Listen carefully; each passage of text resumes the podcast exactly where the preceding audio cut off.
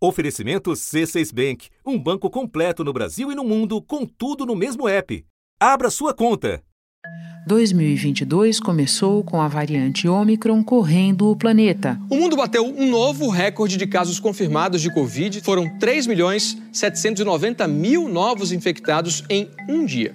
De novo, o recorde foi impulsionado pelos Estados Unidos, país que teve quase um milhão de infecções. A média diária de mortes por Covid no mundo inteiro é a mais alta dos últimos quatro meses. E não só lá fora. Fevereiro chega ao fim como o pior mês de contágio por Covid no Brasil desde o começo da pandemia.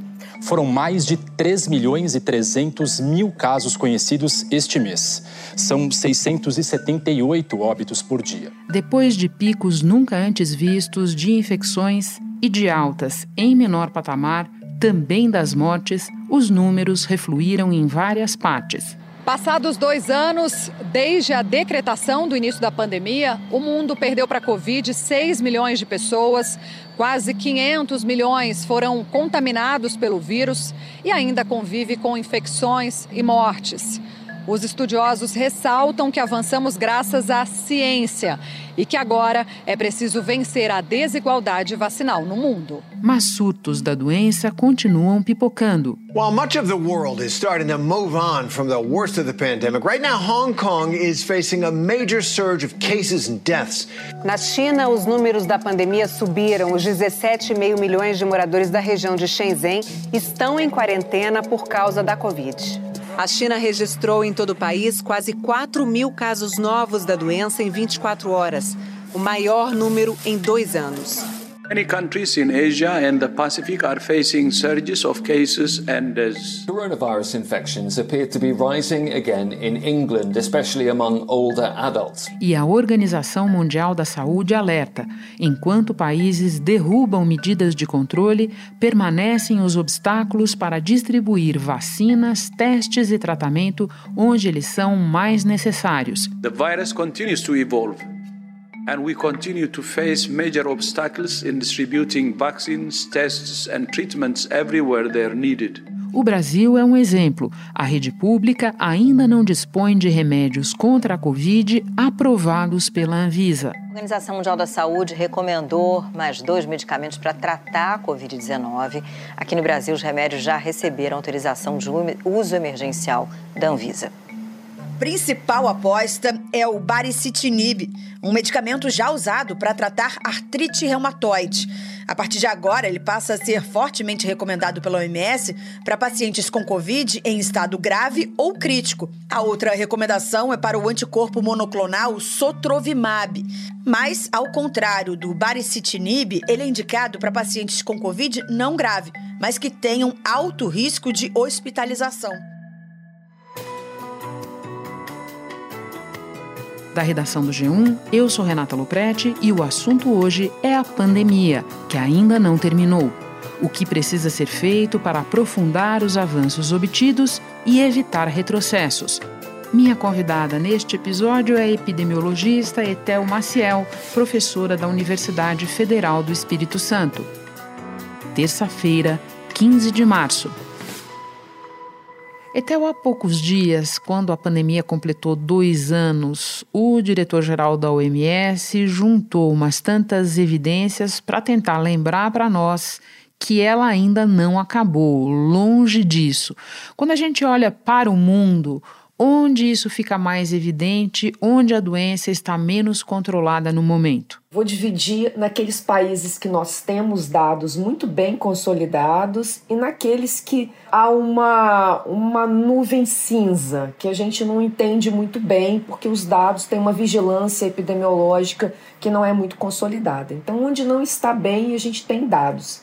Os Estados Unidos, o Brasil, alguns países que alguns países da Europa que ainda continuam com casos altos, apesar de termos vacina e de termos já medicamentos, porque tem uma hesitação vacinal alta. E por causa, olha só, da proliferação, né? Da variante Ômicron, que é altamente contagiosa, o mundo registrou pela primeira vez mais de 3 milhões de casos de Covid-19 em apenas 24 horas. Só aqui nos Estados Unidos foram quase 1 milhão 420 mil novas infecções. O outro lado são aqueles países uh, mais pobres, países que têm um desenvolvimento do ponto de vista so social, socioeconômico e de tecnologia um pouco mais vulneráveis, né? E aí, grande parte dos países africanos, excetuando aí a África do Sul e também é, Nigéria, alguns outros países, mas a maioria dos países africanos que a gente não tem dados muito consolidados e a subnotificação é estimada que seja mais de 10 a 20 a 20 vezes aquilo que nós estamos, que está sendo reportado. A cada 100 mil habitantes, 230 aqui no Brasil fazem algum tipo de teste por dia. Só testamos mais do que alguns países africanos, como Etiópia e Moçambique. E tem o caso da China, que é bastante peculiar, né, Etel? Sim, eu diria que temos um, um terceiro caso. Você Sim. falou, lembrou bem, porque a China não é um problema tecnológico, é um problema que da transparência dos dados, né? Assim como também a gente tem é, a Rússia que entra nesse grupo também. A gente tem não é um problema de tecnologia, não é um problema de vigilância, é um problema mais relacionado à transparência dos dados. Foram registrados 66 novos casos na metrópole de Shenzhen, um importante polo tecnológico do país e fica ali na fronteira com Hong Kong. Os moradores foram orientados a permanecer em casa por pelo menos uma semana e deverão passar por uma rodada de três testes para o coronavírus a China adota uma política de Covid zero para eliminar novos focos da doença logo no início. Ainda no diagnóstico da OMS, a organização também identifica uma redução da testagem em vários países. Aqui no Brasil, você sabe, nós nunca nem tivemos uma política pública nacional e estruturada de testagem. Como você avalia o potencial de impacto dessa redução de testagem no momento em que muitos países, nós inclusive, levantam várias das medidas restritivas? É um momento muito ruim para que nós não tenhamos dados de uma diminuição de testagem. Como você bem disse, nós nunca tivemos um programa robusto de testagem, diferente de outros países e aqui eu vou dar o exemplo do Reino Unido, onde as pessoas recebem nas suas casas, inclusive, autoteste, e, e os grupos vulneráveis, inclusive, dependendo da testagem, recebem os medicamentos para já iniciar na própria casa é, o tratamento mais precoce possível. Agora que temos esses tratamentos, né, Renata? Ainda não temos no Brasil, infelizmente. O Laboratório de Neuroproteômica da Unicamp coordenou o maior estudo já feito no Brasil, reunindo 80 pesquisadores. No HC da Unicamp, foram analisadas 81 ressonâncias de pacientes que apresentaram sintomas leves da doença dois meses antes do exame. O resultado mostrou que o grupo tinha algo em comum: uma atrofia na região frontal do cérebro, responsável pelo raciocínio e atenção. Predominam as queixas de fadiga, de sonolência, dor de cabeça, tem sintomas de ansiedade, de depressão e disfunção cognitiva, né? Então tem gente que queixa de problema de memória, tem gente que fala problema de atenção, tem gente que tem dificuldade de flexibilidade mental, diminui a velocidade de processamento cerebral.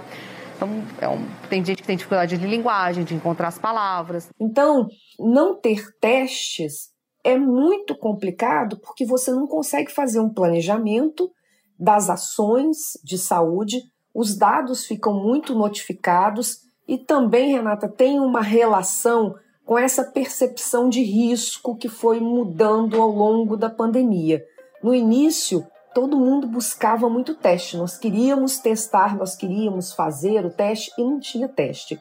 Agora a gente tem até uma uma oferta maior, não é o, o ideal, mas nós temos uma oferta um pouco maior e as pessoas já vacinadas, já com alguns sinais e sintomas de menor gravidade da doença e tendo que enfrentar às vezes filas, serviços cheios, preferem não sair de casa para fazer o teste. Então, nós temos todas essas todas essas ações, né, combinadas que são muito ruins para o planejamento em saúde, que depende do nosso conhecimento desses do número de casos, do número de internações e óbitos. Esses dois últimos indicadores, internação e óbito, eles sempre foram indicadores melhores, porque é difícil a gente é, subnotificar né, esses indicadores, a não ser, como também nós vimos no Brasil, né, que haja uma manipulação aí de de notificações, né, com mudanças, inclusive, do Código Internacional de Doenças. O diretor executivo da Prevent Senior confirmou que a empresa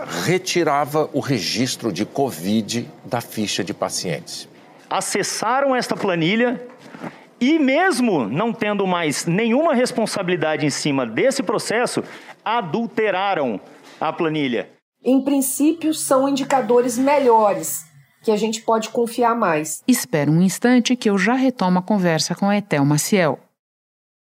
Com o C6 Bank, você está no topo da experiência que um banco pode te oferecer. Você tem tudo para sua vida financeira no mesmo app, no Brasil e no mundo todo.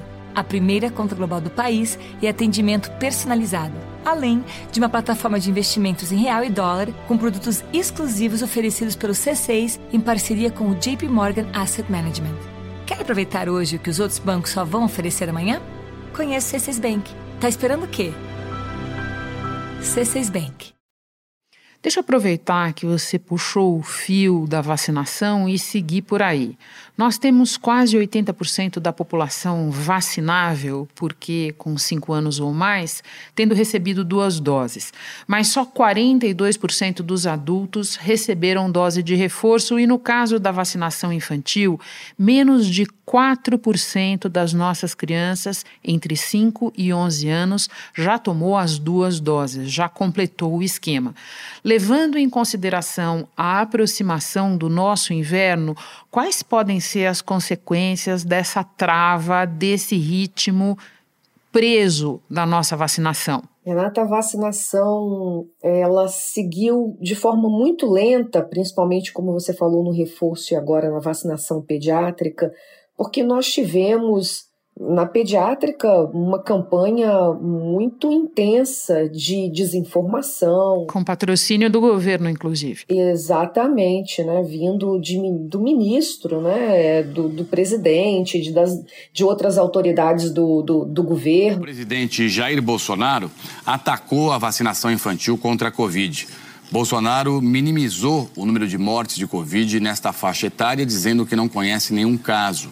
Você vai vacinar teu filho contra algo que o jovem por si só, uma vez pegando o vírus, a possibilidade dele morrer é quase, é quase zero? O que está por trás disso? Qual é o interesse da Anvisa por trás disso aí?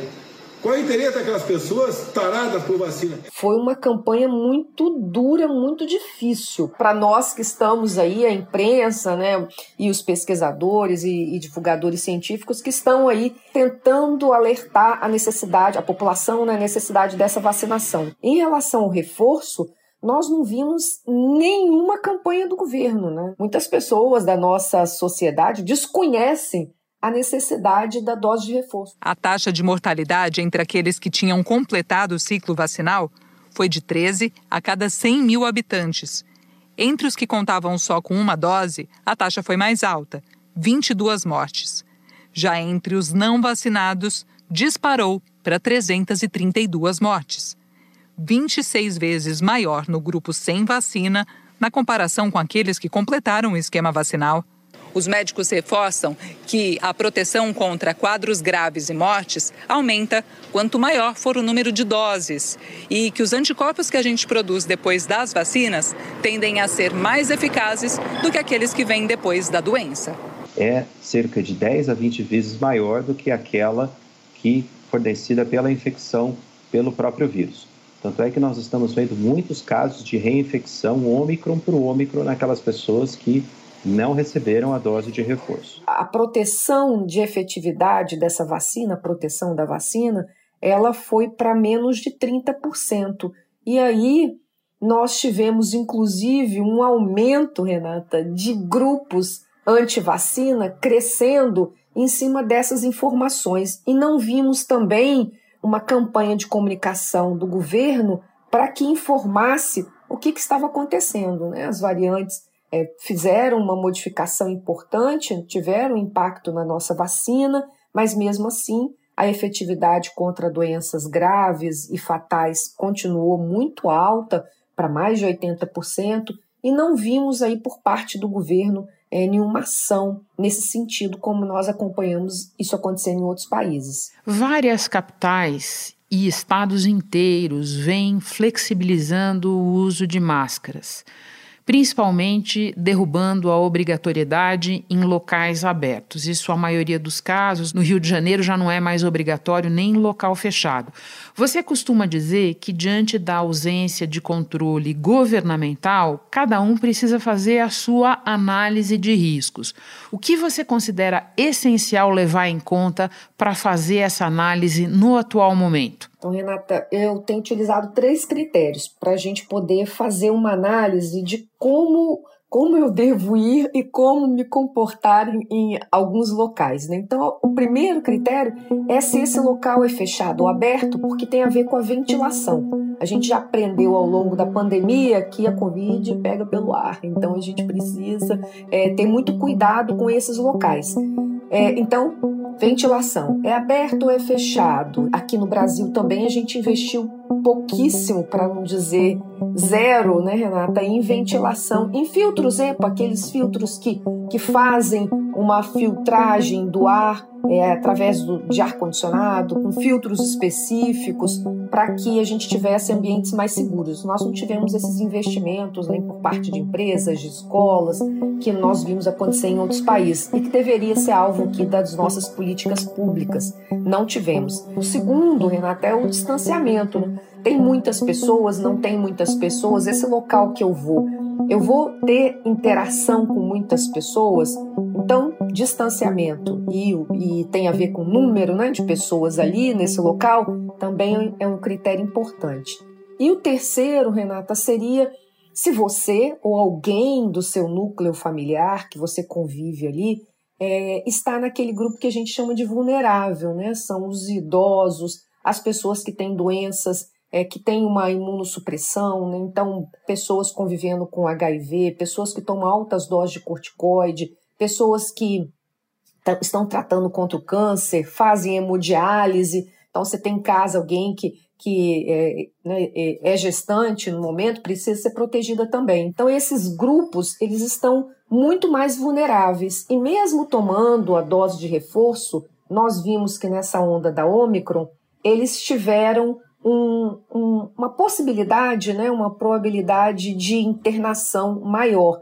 Então, são pessoas que precisam ser mais protegidas, independente do decreto. O governo do Rio flexibilizou também a obrigatoriedade do uso de máscaras em ambientes fechados. Maior cidade brasileira, gente, São Paulo liberou o uso de máscaras em espaços abertos. E agora em Campina Grande, em ambientes abertos, assim como a rua onde eu estou agora, fica facultativo ao cidadão decidir se ele quer utilizar a máscara ou não. As prefeituras contrariaram a lei estadual e decidiram acabar com a obrigação de usar máscaras. Aqui no Paraná, pelo menos seis cidades não cobram mais esse uso. Vou dar um exemplo aqui de uma combinação, Renata. Se você vai, por exemplo, no estádio de futebol, que é um local aberto, mas tem muitas pessoas do seu lado, tá ali muito próximo, que é distanciamento físico, ele é mais complicado, usa máscara. Então, pensando nisso, a gente agora tem,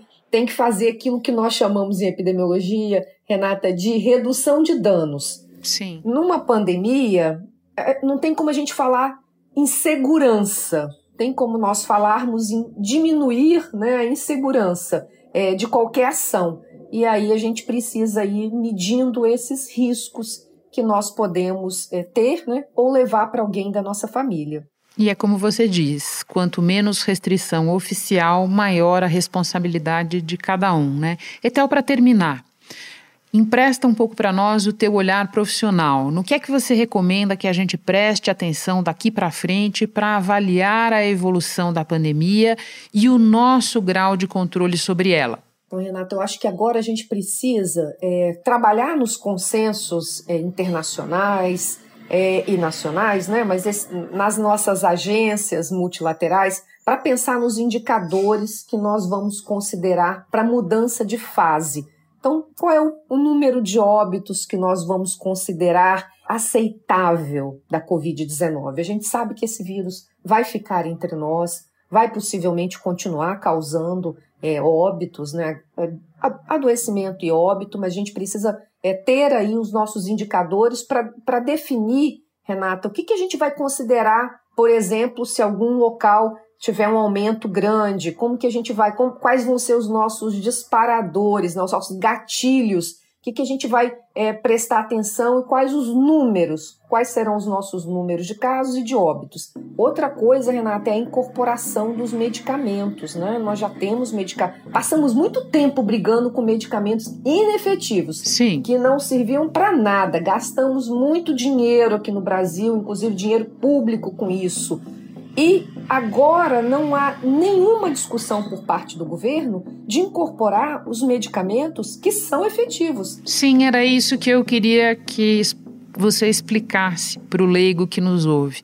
Como é que pode que o Brasil despendeu tanta energia com um remédio que não funciona contra a Covid e na hora que existem os remédios que podem tratar a doença, especialmente se detectada no começo, nós não temos esses remédios na lista do SUS. Como é que é isso? Não temos esses medicamentos, são antivirais, temos dois antivirais já reconhecidos, já sendo utilizados em outros países, comprimidos, né, que são fáceis de, de, das pessoas poderem utilizar nas suas casas, como tem sido feito, por exemplo, na política pública do Reino Unido. A Agência Reguladora de Medicamentos do Reino Unido se tornou a primeira do mundo a aprovar um antiviral oral para a Covid-19. É o comprimido desenvolvido pela farmacêutica americana MSD. A agência britânica diz que os testes clínicos mostraram que o Ronaprev, é o nome do remédio, pode prevenir infecções e que pode diminuir o risco de hospitalização em até 70%. É um tratamento que os médicos chamam de imunização passiva. Então a pessoa recebe, tem o teste positivo, é grupo é, vulnerável, né? Esse, esses que eu falei e outras doenças definidas que poderiam ser definidas aí pelo governo, é, então receberiam esses medicamentos para impedir a progressão para uma gravidade. Então a gente já sabe e que esses medicamentos são efetivos e precisaríamos tê-los aqui. A Anvisa autorizou para uso emergencial em caráter experimental o medicamento Evusheld principal aposta é o baricitinib. Segundo o painel de especialistas, evidências indicaram uma redução na necessidade de ventilação mecânica, sem um aumento dos efeitos colaterais. O uso é oral. A outra recomendação é para o anticorpo monoclonal Sotrovimab. Nesse caso, o tratamento é intravenoso. Nós estamos num decreto né, de emergência em saúde pública de importância internacional e nacional. Isso garante algumas eh, flexibilizações nas negociações e, inclusive de quebra de patentes, para que as no... nós temos muitas empresas de genéricos aqui no Brasil né, que poderiam produzir é, esses medicamentos num, num, custo, num preço né, muito mais razoável. O que a gente está ouvindo agora é um silêncio né, do governo, é um absoluto silêncio quando a gente precisaria estar aí com esses medicamentos sendo incorporados no SUS. Na Índia, por exemplo, o tratamento de 14 dias sai pelo equivalente a 30 reais. Já no Brasil, o medicamento é vendido por cerca de 5 mil reais.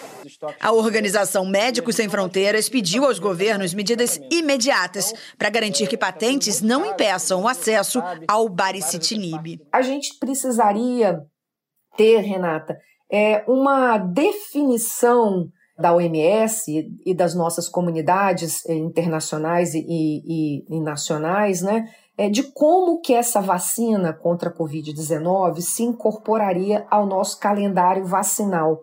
É, nós vamos vacinar todos os anos, nós vamos vacinar só os vulneráveis, como a gente faz com a vacina contra a gripe. Então, nós precisaríamos de ter essas definições para que nós pudéssemos dizer assim: temos todas as ferramentas de controle aqui, e mesmo passando por uma fase de endemia, nós temos como, como monitorar e controlar essa doença. No momento, a gente não tem nada disso. Etel, muito obrigada pelas explicações todas. É sempre um prazer te receber no assunto. Espero que você volte para falar das melhoras na nossa situação. Bom trabalho para você. Obrigada, Renata. Eu também estou ansiosa para falar, pra falar dessas melhorias e de tempos melhores. Um abraço, Renata. Este foi o assunto podcast diário disponível no G1, no Globoplay ou na sua plataforma de áudio preferida. Vale a pena seguir o podcast na Amazon ou no Spotify, assinar no Apple Podcasts, se inscrever no Google Podcasts ou no Castbox e favoritar na Deezer. Assim você recebe uma notificação sempre que tiver novo episódio. Eu sou Renata Loprete e fico por aqui. Até o próximo assunto.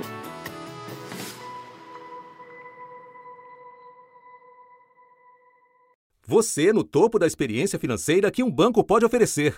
Escolha um banco completo no Brasil e em qualquer lugar do mundo. Abra sua conta no C6 Bank.